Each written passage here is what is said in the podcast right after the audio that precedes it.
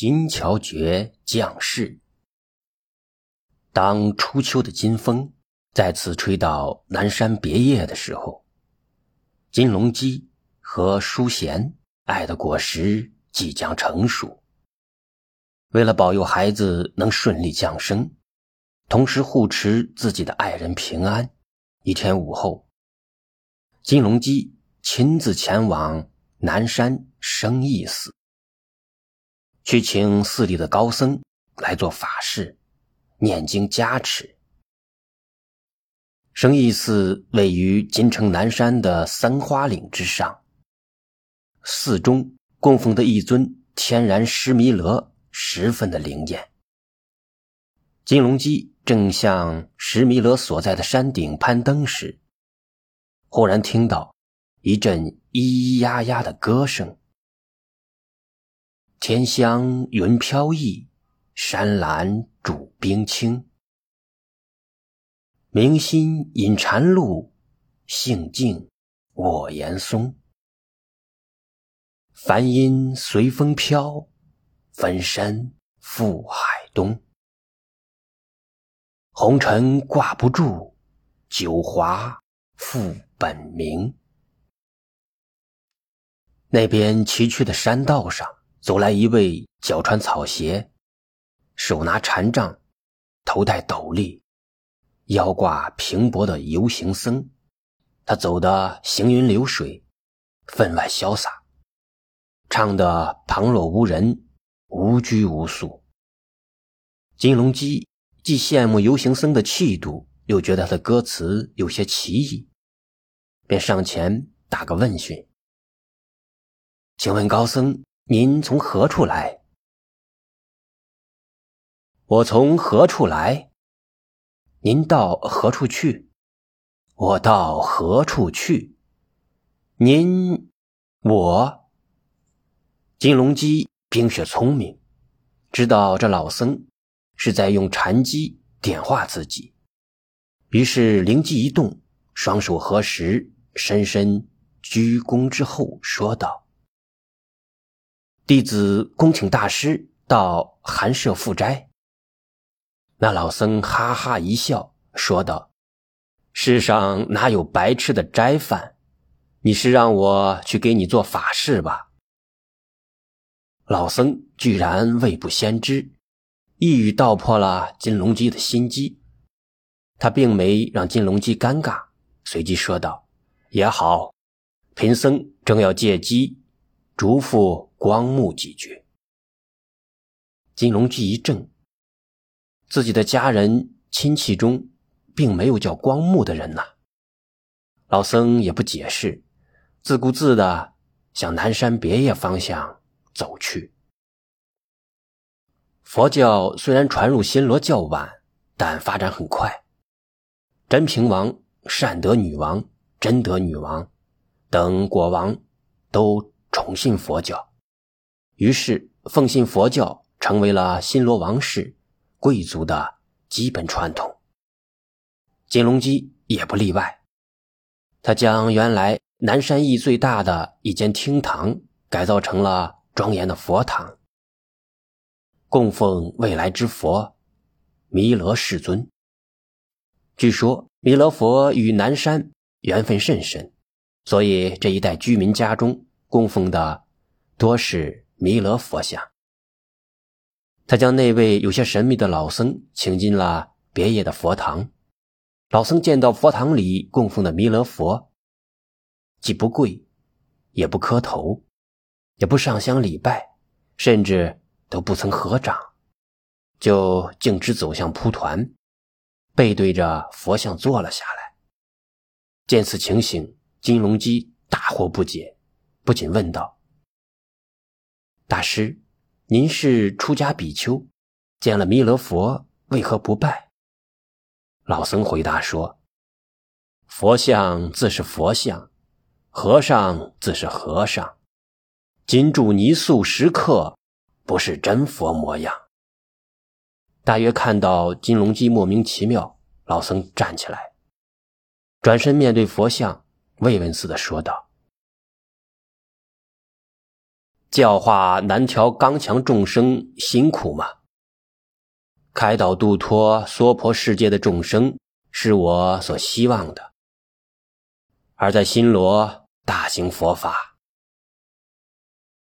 说完，老僧又闭目而坐，那模样像是走了很远很远的山路，疲惫了，劳累了，需要安安静静的休息一会儿。因此，金龙基也并没有催他马上念经做法事。到了傍晚，金龙基再次来到佛堂，那老僧既没有诵经念佛，也没有敲打法器，依然端坐如故。也不知是入了禅定，还是入了梦乡。金龙基摇晃了半天，也不曾将他唤醒。此时此刻，再到佛寺请其他高僧已经来不及了。金龙基无可奈何，只好听天由命，到别野后宅看望临产的淑贤去了。古代妇女生产就是过鬼门关。尤其是头一胎，骨盆裂开、韧带撕裂的疼痛不说，往往因为难产、大出血、羊水栓塞等症状而一命呜呼。奇怪的是，临产的淑贤不仅没有丝毫痛苦的感觉，神态反而比平时更加的平和，脸上泛着一种安详、静谧、尊贵、圣洁的光芒。似乎在等待着一个庄严而又神圣的时刻。任何等待都很难耐，况且早已过了接生婆预计的时辰。产房里还是没有动静。金龙基看着日头即将落入西山，夜幕就要降临，自然有些着急。他第三次来到佛堂，想请那老僧诵经祈祷。求菩萨保佑淑贤母子平安。谢天谢地，这次老生总算睁开了眼。未等金龙基开口，他便道：“瓜熟蒂落。”他便道：“瓜熟蒂落，水到渠成。小王爷，你稍安勿躁，坐下来安心等待。”此时此刻，金龙基如何能坐得住？他数次站立起来，焦急地向后院张望。老僧见状，莞尔一笑，说道：“小王爷，如果你实在不放心，请拿一些香过来。”备受煎熬的金龙基，像是囚徒听到了大赦令，急忙抓起一大把的檀香，来到老僧面前。老僧徐徐说道：“本来菩萨不需要什么香火供养，不过借大愿菩萨临世的福德，今夜的香气能熏入十八层地狱之中，使一切地狱受苦众生都能凭借菩萨的悲愿之力，减少一些痛苦。若是机缘成熟，或许能因此。”得到解脱，他又对金龙基说：“你到外边将手里所有的香都点燃，插在门前、墙角、路边、花坛等地方，顺便数一数，一共插了多少支香。”因为事关爱人的安康，金龙基十分的虔诚，他没有召唤众多的丫鬟。仆人帮忙，而是先在佛前磕了三个头，随后亲自将一支支点燃的檀香插到屋檐下、大道旁、小路口，不管是显眼的地方还是僻静的角落，皆布满了祝福的红光，散发着温馨的香气。暮云合璧，夜色阑珊。伴着隐隐虫鸣和秋风微拂，只见南山别业附近青烟袅袅，香火明灭，在夜的黑色里显得分外的鲜明。天上星光灿烂，地下香火点点，空中云彩悠悠，地上香雾氤氲，组成了一幅极富浪漫情趣、极富神秘色彩的美妙夜景。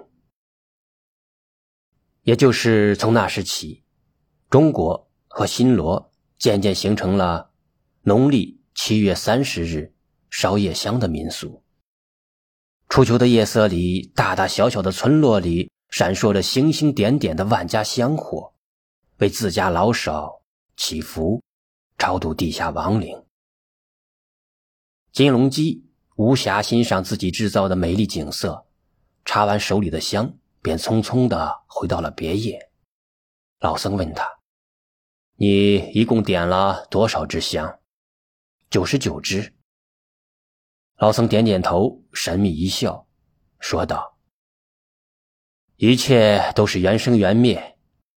大愿王此番注释姻缘，恰恰是九十九年。”金龙姬不知所云，刚要询问，那老僧忽然伸出右手。在空中摆动着，就像是在爱抚一个看不见的神秘人物的头顶，而且还轻语道：“善哉善哉，吾祝如喜。”老僧话音刚落，后院传来一声嘹亮的出声儿啼哭，一个男婴呱呱坠地了。